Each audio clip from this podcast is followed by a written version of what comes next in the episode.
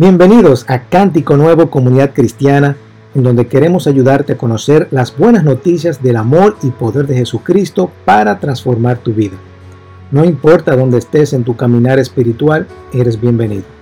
Si tienes alguna pregunta sobre quiénes somos o lo que escuchas, puedes visitar cánticonuevord.org y allí encontrarás la información necesaria para comunicarte con nosotros.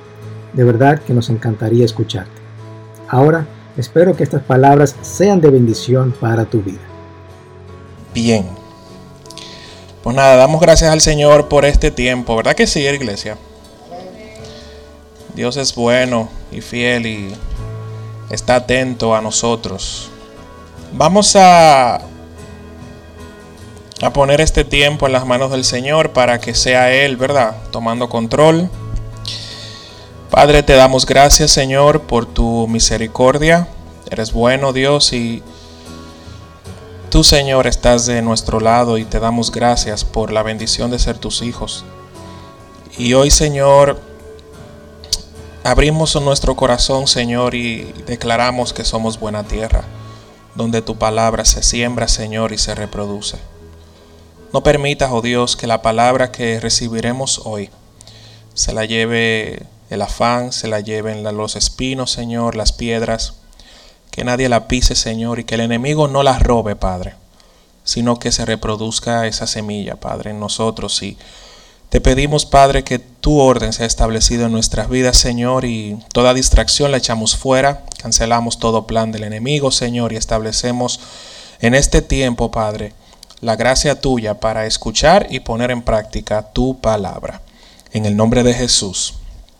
Amén y amén. Bueno, hermanos, vamos a trabajar en este domingo bajo un tema muy interesante que dice ahí, ¿qué, es lo que dice en la pantalla?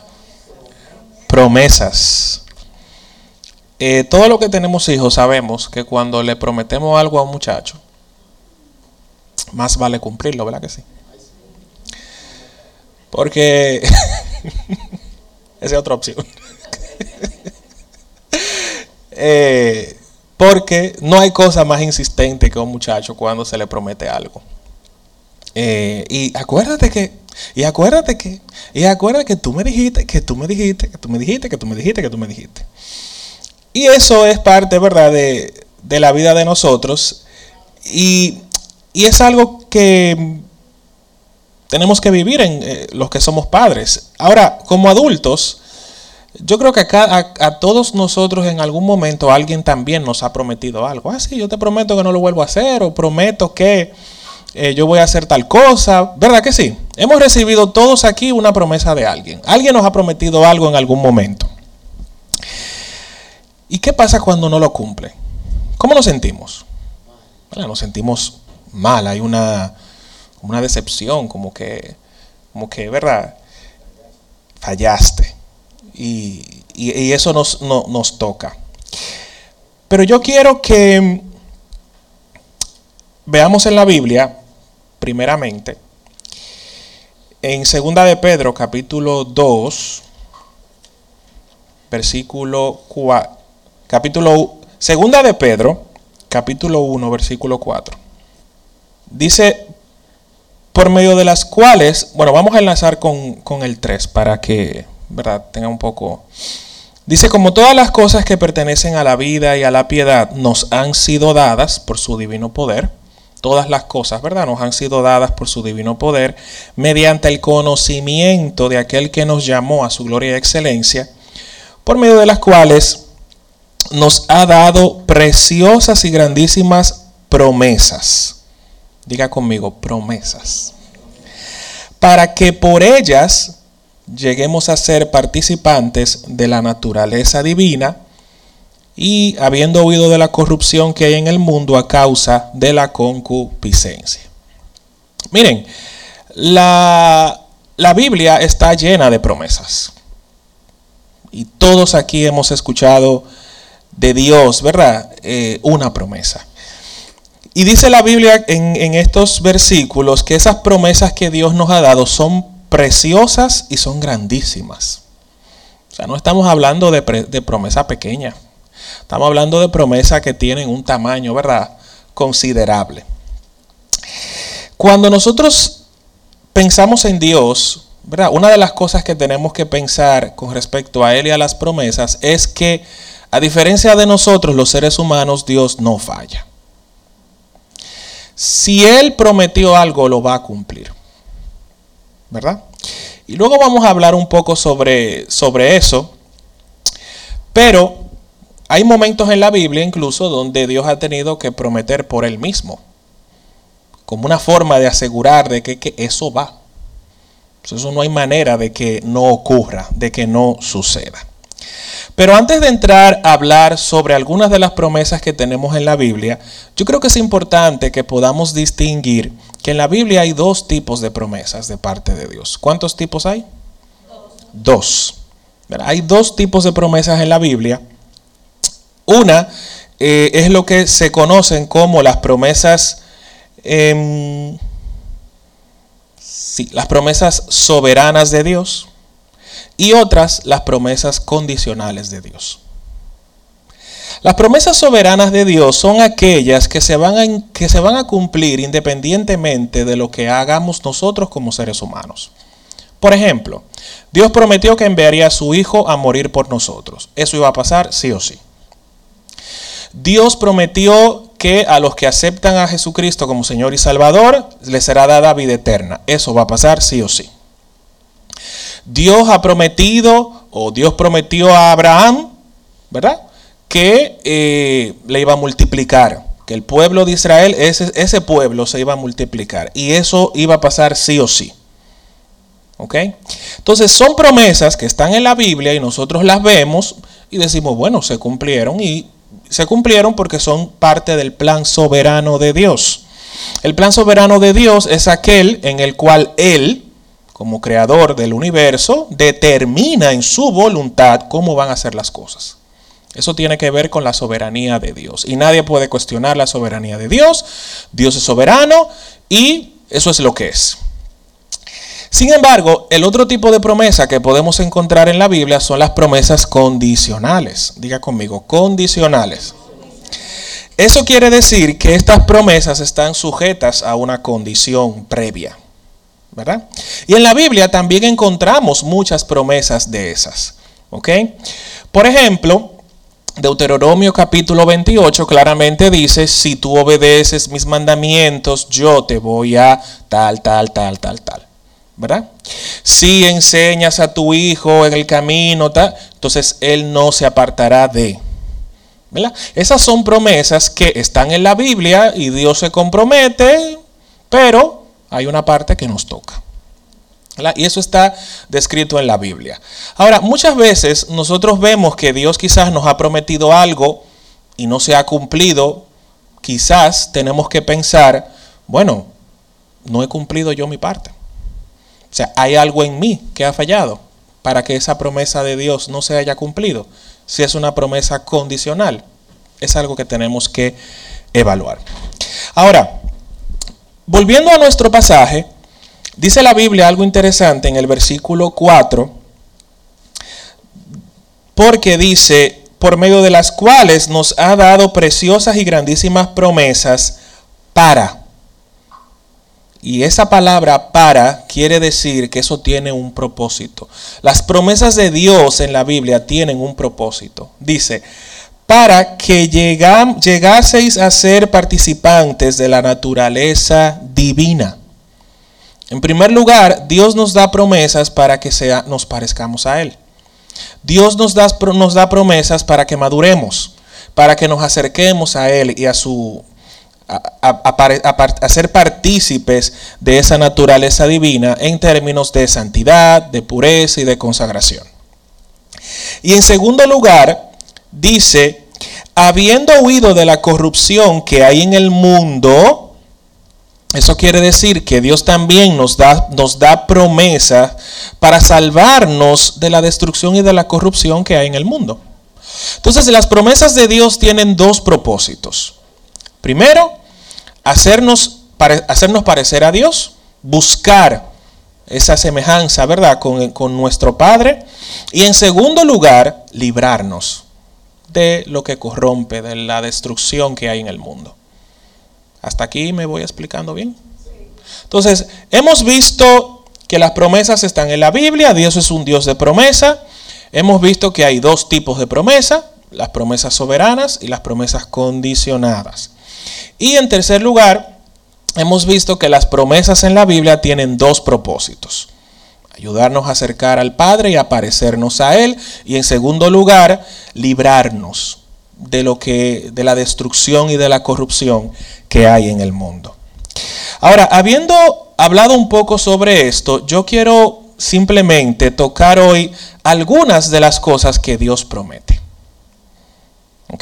Y vamos a ver la primera promesa tiene que ver con el hecho de que Dios promete seguridad.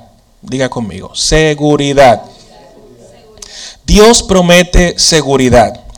Si nos vamos a el Salmo 23, todo el mundo se sabe el Salmo 23, ¿verdad? O por lo menos debe saber que existe. Si no se lo sabe de memoria. El Salmo 23 eh, es un salmo muy conocido porque se llama Jehová es mi pastor.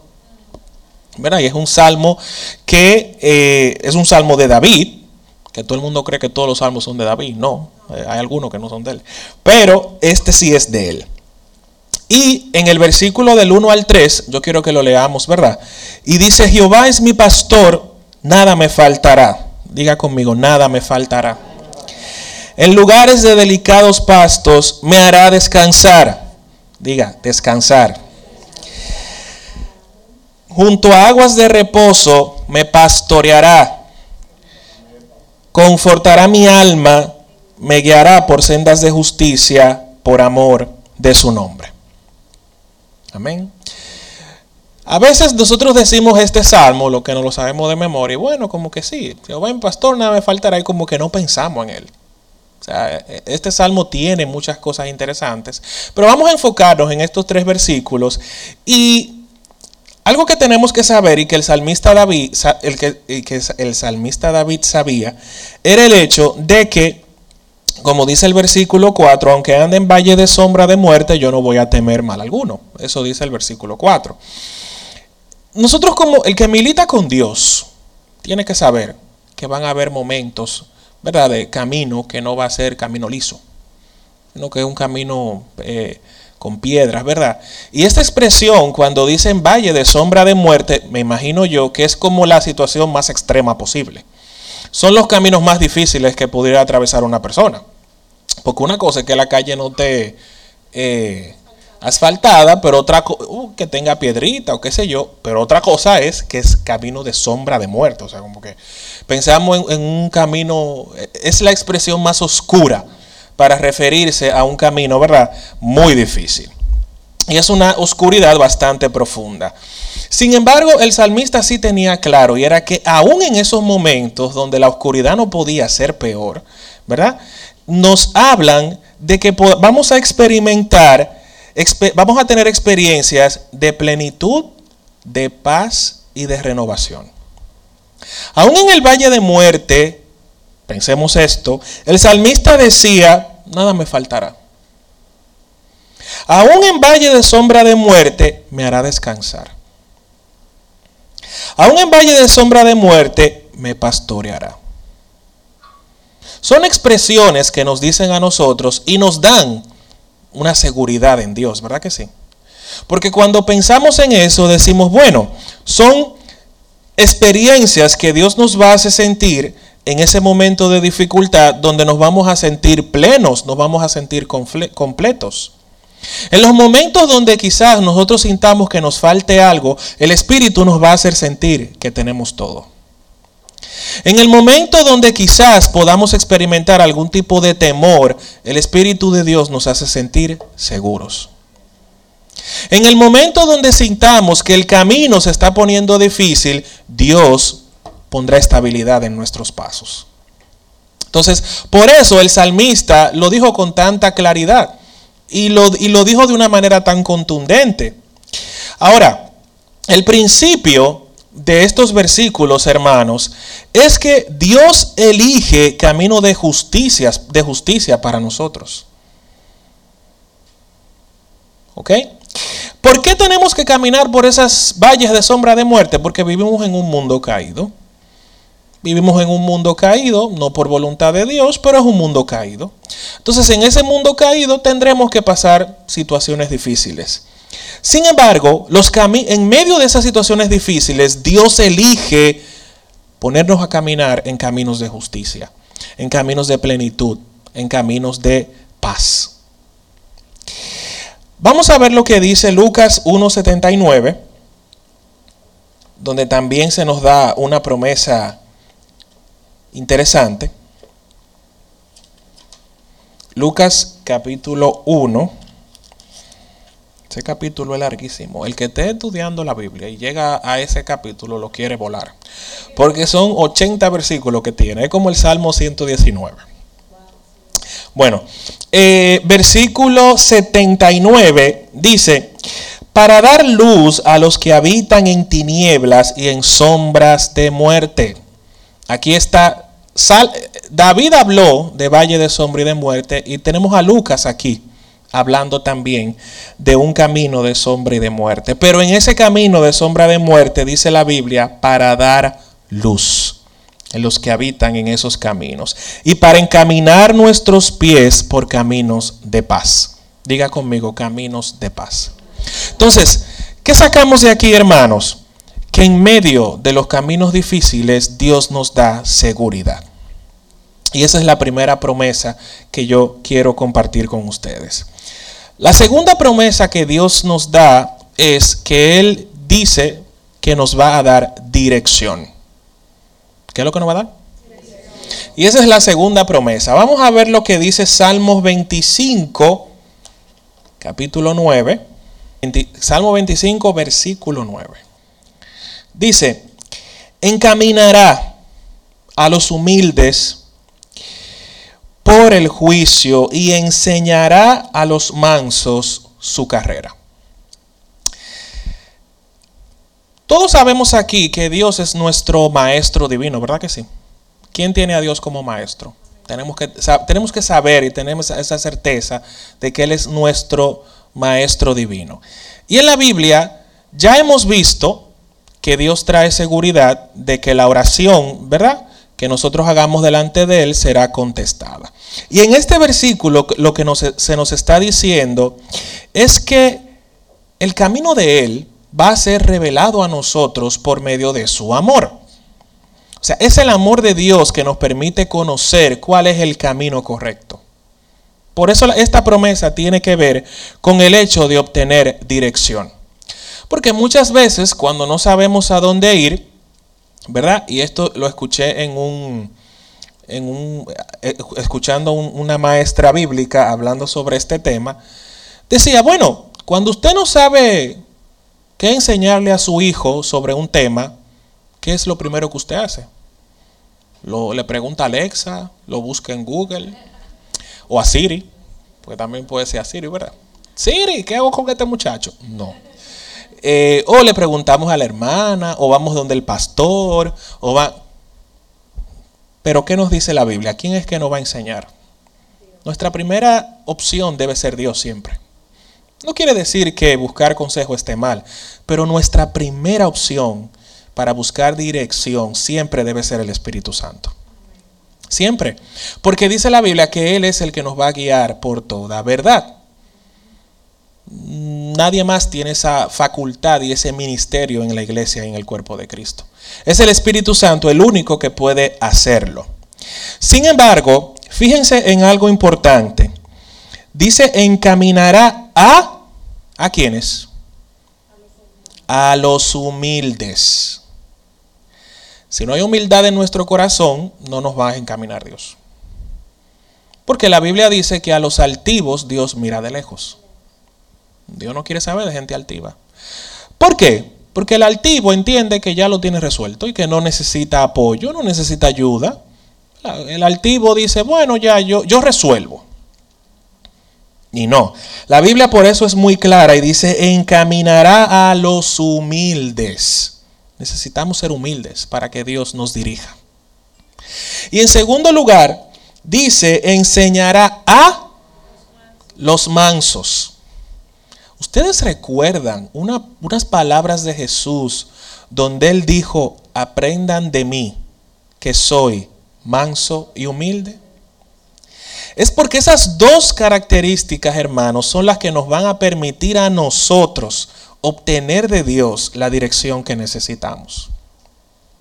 Esa es una promesa condicionada en la palabra, porque si nosotros no somos mansos, si no somos humildes, no vamos a ser enseñados, porque no tenemos un corazón enseñable.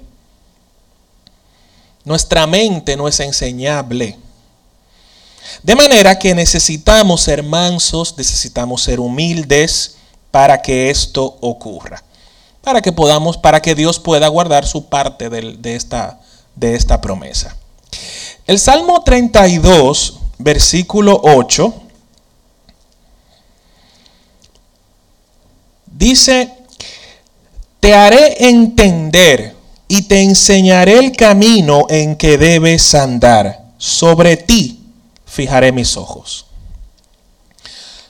Bueno, ustedes han oído la canción infantil. Bueno, yo no me la sé muy bien, pero hay una canción infantil que se le enseña a los muchachitos que, que los ojitos de Dios están por ahí viendo siempre. ¿Verdad? Como te estoy chequeando. Pero ese no, eso, eso no es lo que quiere decir Dios aquí cuando dice, sobre ti fijaré mis ojos. No. Lo que Dios está diciendo aquí no es una amenaza de que yo te voy a estar vigilando. No, es una vigilancia, pero para cuidarnos, para estar pendiente. ¿Por qué? Porque la primera parte del versículo lo dice claramente. Te haré entender y te enseñaré el camino que debes andar. Sobre ti fijaré mis ojos. Es como que yo voy a estar pendiente de ti, necesito que tú seas manso, necesito que tú seas humilde, y si eso ocurre, entonces yo te voy a enseñar el camino por el cual tú debes andar. Un corazón enseñable va a recibir de Dios la instrucción que necesita para tomar las decisiones en su vida. ¿Me voy explicando bien, hermanos? Entonces, necesitamos saber que las enseñanzas de Dios no son como dictatoriales, sino que son enseñanzas de amor, de manera que nuestra respuesta no debe ser una respuesta forzada. Dios promete dirigirnos. Dios promete darnos esa dirección y enseñarnos esos caminos, ¿verdad? Pero Dios lo enseña y Dios lo pone en tu corazón. Pero nosotros tenemos que ser mansos, humildes y obedientes a esa dirección que se nos da. Porque las enseñanzas de Dios son como las de cualquier padre, amorosas. Son enseñanzas que están ahí para nuestro bien, de manera que nuestra obediencia no debería ser forzada, no debería ser con berrinche. Los que tenemos hijos sabemos que hay veces que nuestros hijos tienen que obedecer, ¿verdad? Sí o sí, no hay opción, no es negociable. Y ellos obedecen por berrinche y por, por obligación. Pero esa no debe ser nuestra actitud con nuestro papá. Nuestro papá nos enseña en amor, de manera que nuestra respuesta debe ser obedecer en amor. Amén. Entonces, ¿qué nos dice el Salmo 48, 14? El Salmo 48, 14 Dice, porque este Dios es Dios nuestro eternamente y para siempre, y Él nos guiará aún más allá de la muerte. O sea, la promesa de Dios es dirigirnos no tan solamente aquí, sino en todo lo que nosotros vayamos a hacer. La expresión más allá de la muerte es que Mientras nosotros necesitemos dirección de Dios, Dios promete darla. Mientras necesitemos su dirección, Dios promete estar ahí para guiarnos. Entonces, la primera promesa de Dios es que Dios nos da seguridad. La segunda promesa es que Dios nos da dirección. La tercera promesa es que Dios nos da consejos. Vamos a ver lo que dice Salmos capítulo 73, versos 23 y 24. Dice, con todo, yo siempre estuve contigo, me tomaste de la mano derecha, me has guiado según tu consejo y después me recibirás en gloria. Fíjense en algo importante. En el versículo 23, lo primero que el salmista reconoce es que yo estuve contigo. Es que él entendió que él le pertenecía a Dios. Él no andaba en su propia opinión, él andaba cerca del Padre. Y eh, reconocer esto, que le pertenece a Dios, es lo mismo que tenemos que hacer nosotros. No nos podemos despegar de Dios. Si queremos su consejo, no nos podemos despegar de Él. Tenemos que estar ahí. Como el muchachito, como que acuérdate que tú me prometiste, acuérdate que tú me prometiste. Así, de esa misma manera. En segundo lugar, el salmista dice, me tomaste de la mano derecha. Y el agarre de Dios en nuestra vida es como cuando tomamos las manos de un niño para cruzar la calle. Lo agarramos fuerte, ¿verdad? Para que no se, para que no se suelte. Porque si lo agarramos muy suave, la manito se puede escapar. Entonces pensemos en que el salmista le está diciendo a Dios, tú me agarraste de la mano derecha. Ese agarre que nosotros hemos hecho en algún momento, ¿verdad? Ese es el mismo agarre que Dios ha hecho con nosotros. Nos ha tomado de la mano derecha, nos ha ayudado a cruzar la calle y eso eh, eh, representa una cercanía con el Padre también, un nivel de relación y un nivel de intimidad bastante importante. Porque yo estoy seguro aquí que nadie que ve otra persona cometiendo quizá una que va, a, que va a cometer una imprudencia al cruzar la calle, usted no le, no le anda agarrando la mano a la gente por ahí. De que ven a cruzarte. No. ¿Verdad que no? ¿Por qué? Porque no hay esa cercanía, no hay esa, ese nivel de, ¿verdad? de intimidad con esa persona. Sin embargo, Dios nos agarra las manos para cruzar, para llevarnos en nuestra vida y para darnos el consejo. ¿Por qué? Porque Él el salmista en este, en, este, en este versículo está reconociendo que hay una relación íntima con el Padre. Y en tercer lugar, en tercer lugar, algo que reconoce el salmista es que el consejo de Dios es el que debe guiar nuestra vida para llevarnos a su destino. El destino de Dios, fíjense cómo termina. El versículo 24, ¿cómo termina diciendo? Y después me recibirás en gloria. Así termina el destino divino. ¿Quién, ¿Quién, quiere ser recibido en gloria por Dios? Yo sí. Para que eso ocurra, yo necesito ser guiado por el consejo del Padre.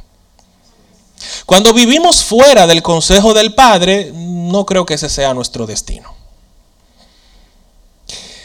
Entonces, Dios nos promete primeramente seguridad, Dios nos promete dirección, Dios promete darnos consejos y Dios promete darnos un nuevo camino. Isaías 42, 16, vamos a ver lo que nos dice este pasaje. Isaías capítulo 42, versículo 16, dice, y guiaré a los ciegos por camino que no sabían. Les haré andar por sendas que no habían conocido. Delante de ellos cambiaré las tinieblas en luz y lo escabroso en llanura. Estas cosas les haré y no los desampararé. Qué promesa. Qué promesa.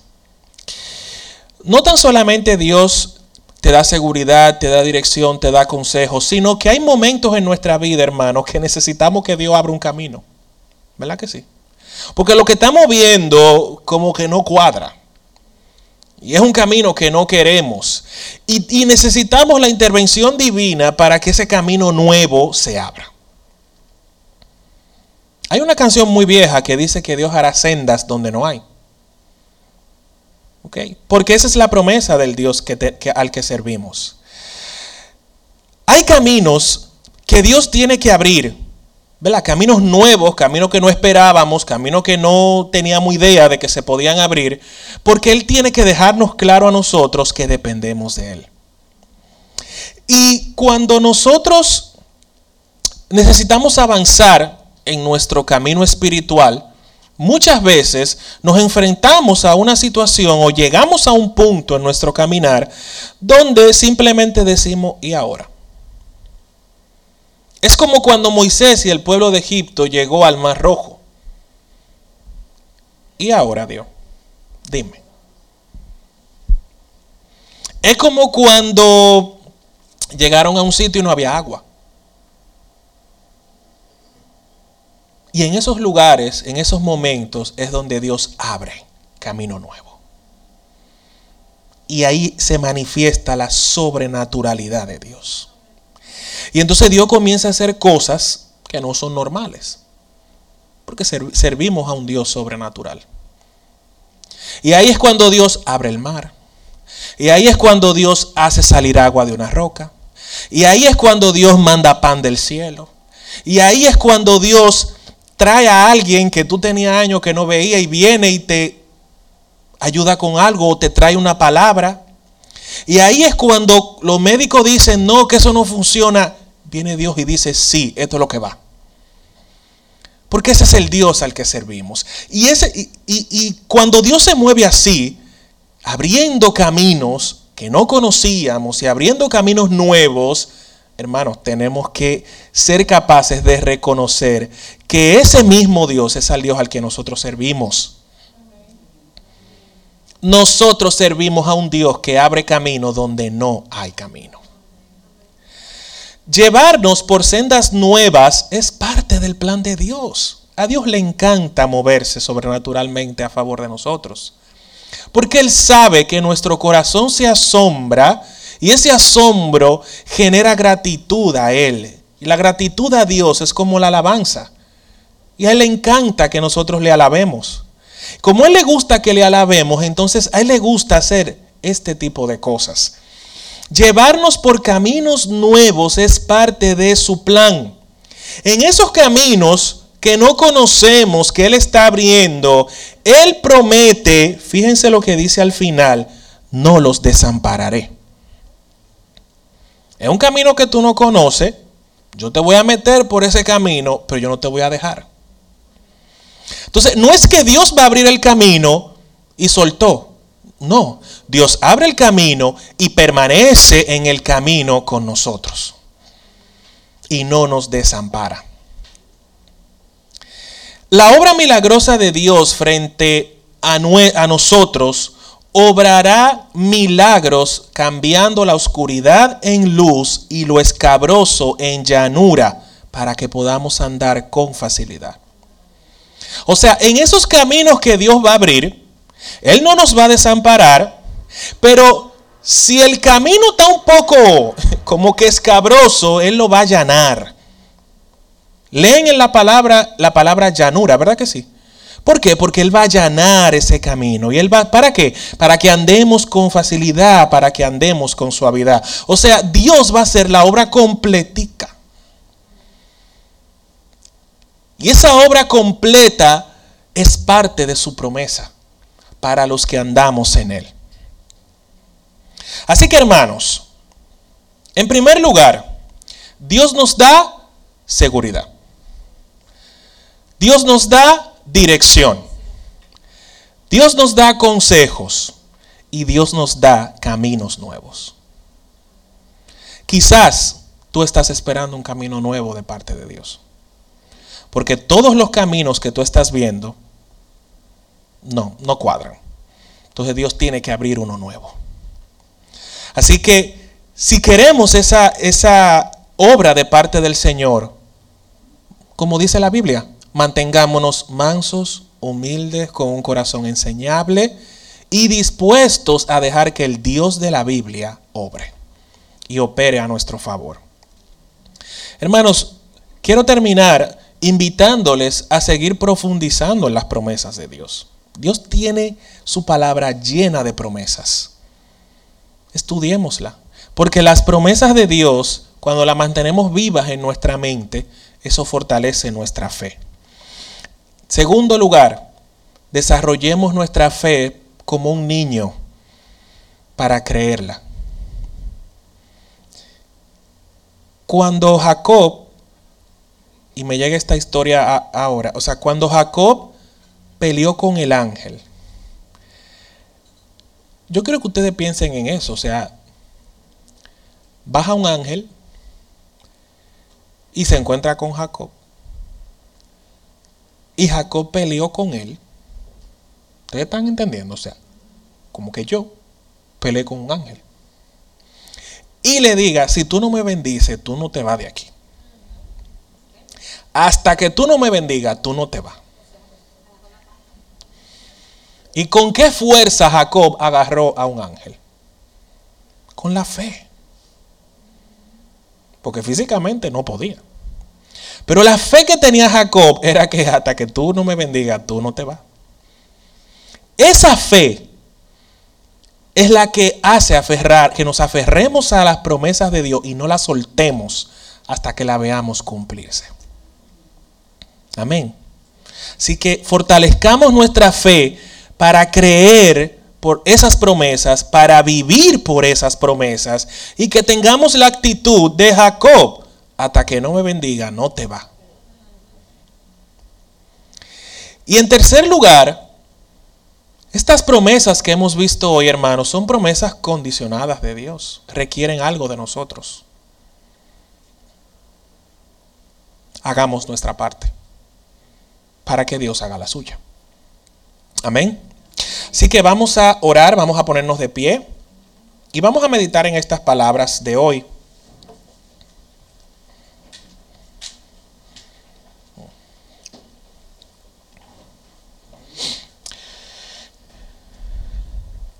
Cerremos nuestros ojos y, y, pensemos en ese Dios de promesas, en el Dios que hoy nos ha dicho que nos promete seguridad, dirección, consejo y sobre todo promete abrir caminos donde no lo hay. Te adoramos Dios, te bendecimos Señor y te damos gracias. Recibimos tu palabra en este día Señor. No permitas que esa palabra sea robada, Padre. No permitas, Señor, que tus promesas sean quitadas de nuestro corazón. Que la preocupación no se la lleve, que el enemigo no se la lleve, que el afán no se la lleve, que nada se lleve esta palabra de hoy, Señor. Sino que esta palabra traiga frutos, produzca frutos en nosotros. Ayúdanos, oh Dios, a acudir a ti cuando necesitamos que un camino nuevo se abra y saber que tú eres un Dios que puedes abrir caminos nuevos, Señor, a favor de nosotros. Ayúdanos a cumplir, Señor, con nuestra parte y a serte fieles. Padre, gracias, Señor, por este día.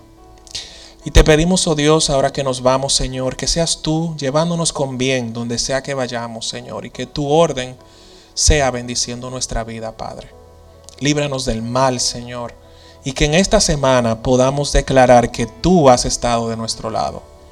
Señor, que en esta semana que viene tú nos fortalezcas, tú nos des vida, Señor, y sobre todas las cosas, no nos dejes alejarnos de ti, Señor.